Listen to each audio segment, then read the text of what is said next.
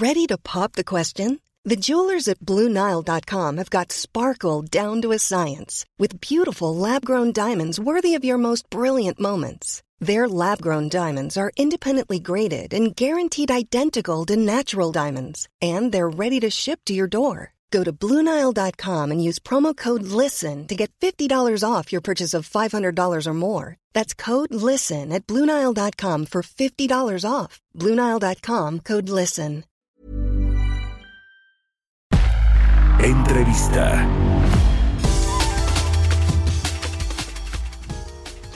Ya estamos de regreso aquí en Bitácora de Negocios. Son las 6 de la mañana con 30 minutos tiempo del centro de México. Vamos a platicar con José Carlos Ferreira, el presidente del Instituto Farmacéutico de México. José Carlos, ¿cómo estás? Qué gusto saludarte. Hola Mario, ¿qué tal? ¿Cómo estás? Muy buenos días, a tus órdenes.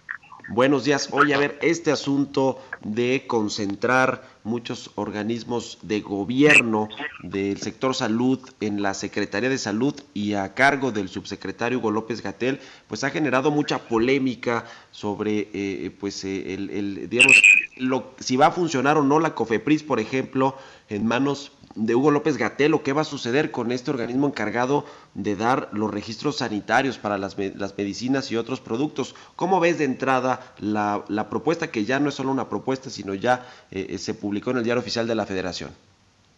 De hecho, ya está publicado desde el día 19 de agosto el acuerdo por la inscripción orgánica eh, de la COFEPRIS a una eh, subsecretaría. Eh, ojalá, Mario, eh, fuera el asunto solamente para los medicamentos. No.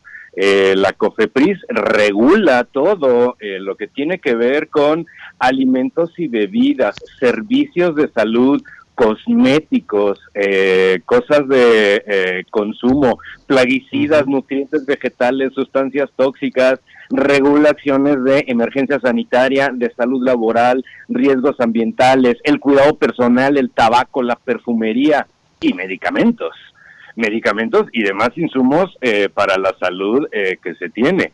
Este, eh, no, no, no, no, no veo, no veo la lógica, Mario, con la que esto, eh, con la que esto está eh, operando, sobre todo dado el contexto de una emergencia sanitaria mundial el camino debería de ser hacia el otro lado, fortalecer la autonomía de la COFEPRIS.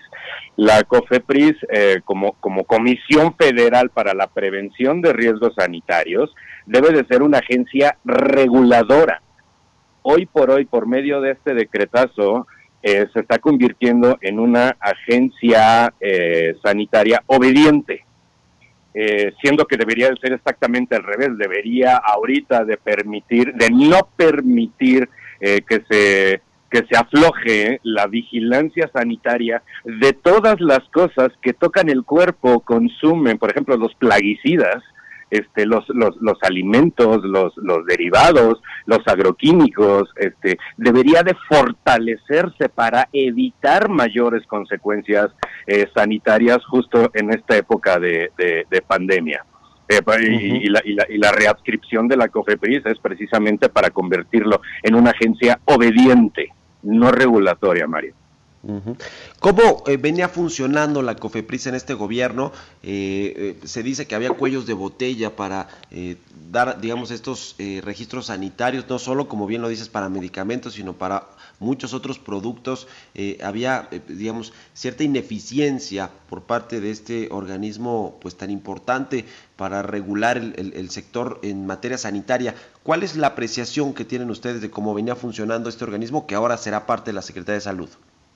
Así es, bueno, eh, eh, no, eh, todavía hasta hace 18 meses la COFEPRIS era reconocida como una ARNR, una autoridad regulatoria de referencia regional. Quiere decir que organismos como la FDA en Estados Unidos, este, la, la EMA en Europa o la Anvisa en Brasil, decían, ya lo aprobó la COFEPRIS, perfecto, yo lo preapruebo porque era tan reconocido el trabajo que se hacía que hasta la misma FDA decía yo no tengo que volver a hacer lo que hizo la COFEPRIS. Confío en COFEPRIS. Eso era anteriormente. Ya a partir de esta administración se le fue quitando el peso estratégico porque pues sí se reconoció de que la COFEPRIS ya no era una agencia regulatoria de referencia regional, sino que ya era simplemente una oficina de gobierno. Y este eh, ya ahorita al grado de que un, un, registro sanitario expedido el día de hoy ya por COFEPRIS, ya este, las demás agencias regulatorias ya no lo reconocen este, eh, como tal. Eso, eso es muy grave. ¿eh? Este, si, si de una de las cosas que podíamos jactarnos, que se estaban haciendo muy bien en este país desde hace décadas, era la COFEPRIS, que era la cuarta agencia regulatoria más reconocida a nivel mundial. Y nos peleábamos el tercer lugar entre Anvisa Brasil y COFEPRIS México. ¿eh? Pues ahí está el tema. Ahora, no es, no es solo la COFEPRIS, sino muchas otras instancias de gobierno que estarán pues, bajo el paraguas de la Secretaría de Salud, ¿no? No, o sea, el, el, el, CONADIC, el Centro Nacional contra las Adicciones, el Centro Nacional de Equidad de Género y, Salud Reproductiva, este, el CENSIDA, el Centro Nacional para la Prevención y Control del VIH, este, todo esto ya, ya, ya están, ya están sujetos a la obediencia del régimen, ya no están eh, con, con el objetivo de vigilar y de cuidar y de proteger a la, a la, a la población. Este, esto, la señal que se manda es muy mal. Por un lado, por el contexto, como te comentaba, de que estamos en una época pandémica, pero también por el otro lado del contexto de que, este, pues, eh, eh, por medio de las Naciones Unidas se va a hacer un shopping farmacéutico internacional. Me parece, Mario, que la señal es muy clara. La señal es tan clara que se está diciendo, me voy a traer medicamento basurita del extranjero y no quiero una agencia regulatoria que me esté cuestionando.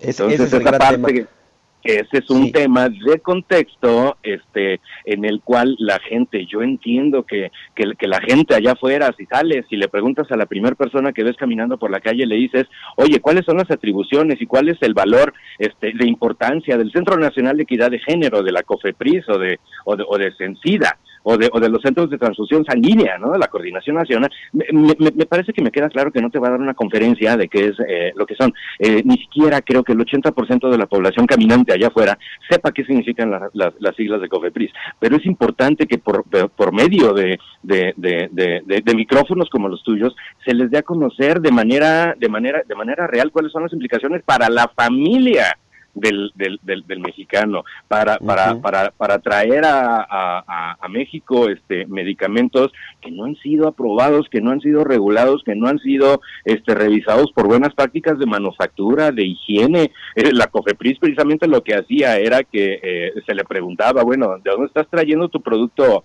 este, tu, tu API, ¿no? Tu ingrediente activo, mira, lo estoy trayendo de Vietnam. ¿Y dónde lo acondicionas? En la India. Perfecto. Por medio de terceros autorizados hacían visitas de control para revisar GMPs, que son buenas prácticas de manufactura, y revisar las condiciones de higiene en las cuales estaba haciendo tanto la materia prima como el producto terminado. Y en base a eso, o con base en eso, perdón, este, te expedían un registro sanitario. Ahora se van a expedir registros sanitarios simplificados. ¿Sabes qué es un registro eh, sanitario simplificado? Este, no, nadie lo sabía, se lo acaban de inventar ahorita. Es un sí, señor, como usted mande. Ese registro sanitario simplificado es, este, me quiero traer este paracetamol de Bangladesh. Oye, ¿y dónde lo fabrican? No tengo la más remota idea, pero expiden un registro sanitario simplificado porque es parte de la compra internacional de la UNOPS. Entonces, una de las cosas más importantes, Mario, perdón si ya me estoy pasando de tiempo, pero es una cosa que se llama, es, un, es una palabrota que se llama farmacovigilancia. La farmacovigilancia es cuando tú te ingieres una pildorita y esa pildorita te provoca un efecto adverso, un efecto no deseado, un envenenamiento químico, este, una, cualquier cosa, lo que sea, ¿no? La COFEPRIS tenía la atribución de eh, revisar eh, la, calidad, la eficiencia de ese producto, el estado en el que estaba ese producto y exigir este, todas las, eh, todas las este, atribuciones que tengan que estar este, relacionadas con ese producto de mala calidad. Pues hoy por hoy con los registros simplificados por el paracetamol que se compró en las Naciones Unidas en Bangladesh y hay un envenenamiento químico a un niño en el IMSS, ¿a quién se le va a levantar el reporte de farmacovigilancia si el registro sanitario era simplificado y la empresa simplemente no existe en este país? Se me hace que eh, es, es, es, es, muy, es muy grave, Mario. Este asunto de la compra de medicamentos en el exterior también ha sido muy polémico. Ya nos mencionabas esta oficina de las Naciones Unidas de Servicios para Proyectos, esta UNOPS, que va a ser el puente de México para eh, adquirir medicamentos en otros países. ¿Cómo lo ves a, la luz también, por supuesto, de esta eh, concentración de organismos de salud como la COFEPRIS en la Secretaría o en la subsecretaría que encabeza Hugo López Gatel? Ajá, eh, sí, no, mira, de igual manera también la UNOPS no conoce la ley de adquisiciones mexicana y su reglamento. La UNOPS no está consciente de todas las atribuciones eh, de, la, de la COFEPRIS. La UNOPS es, es, muy clara. ¿eh? El gobierno mexicano le va a pagar 6 mil millones de pesos por tres años para que le haga el shopping turístico farmacéutico internacional. Punto. A la, a, la UNOPS no le interesa la población derechohabiente, no le interesa eh, la calidad, lo que le interesa es el precio. Y fíjate que tenemos hecho un, análisis muy interesante de los mecanismos de presión legislativo que hace la, la UNOPS. ¿eh? Este, eh, la UNOPS en Guatemala eh, y obligó al gobierno de Guatemala a cambiar su ley de adquisiciones para poder hacer el shopping turístico.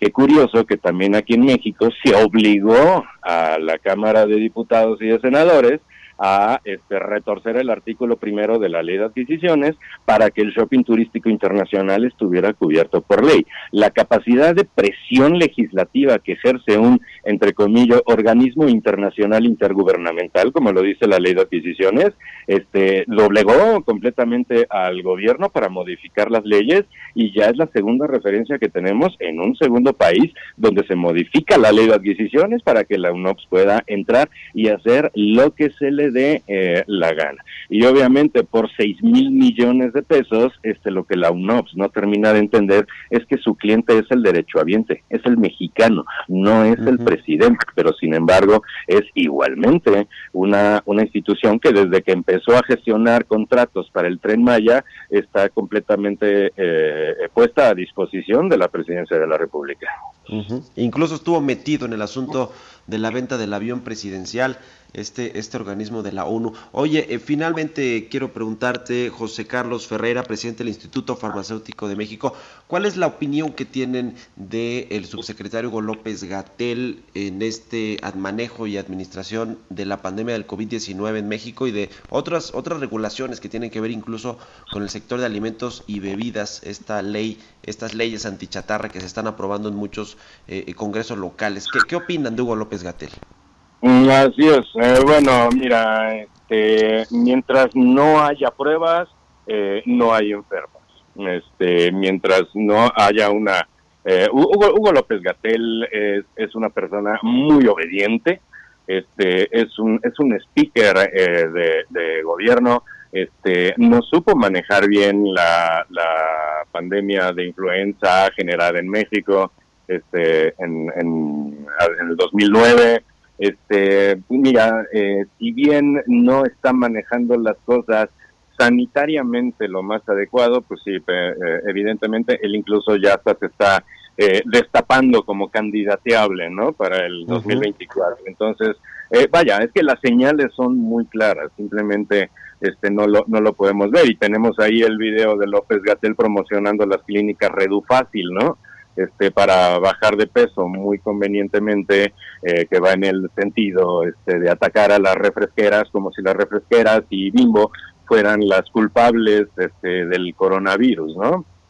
Eh, mira, las, las, las, opiniones son muy confrontadas, sin embargo nosotros lo que tenemos que tener en consideración es que es una persona que es obediente al régimen y es candidateable. Entonces me parece que como este encargado eh, de, la, de, la, de la prevención y de la promoción en salud, me parece que ya lo perdimos y prácticamente desde, desde el principio, desde que su sonrisa conquistó en los medios. me parece que ya lo perdimos, Mario. Pues muy interesante, te agradezco mucho José Carlos Ferreira, presidente del Instituto Farmacéutico de México, que nos hayas tomado la llamada y muy buenos días. Mom deserves the best, and there's no better place to shop for Mother's Day than Whole Foods Market. They're your destination for unbeatable savings, from premium gifts to show-stopping flowers and irresistible desserts. Start by saving 33% with Prime on all body care and candles. Then get a 15-stem bunch of tulips for just $9.99 each with Prime. Round out Mom's menu with festive rosé, irresistible berry chantilly cake, and more special treats. Come celebrate Mother's Day at Whole Foods Market.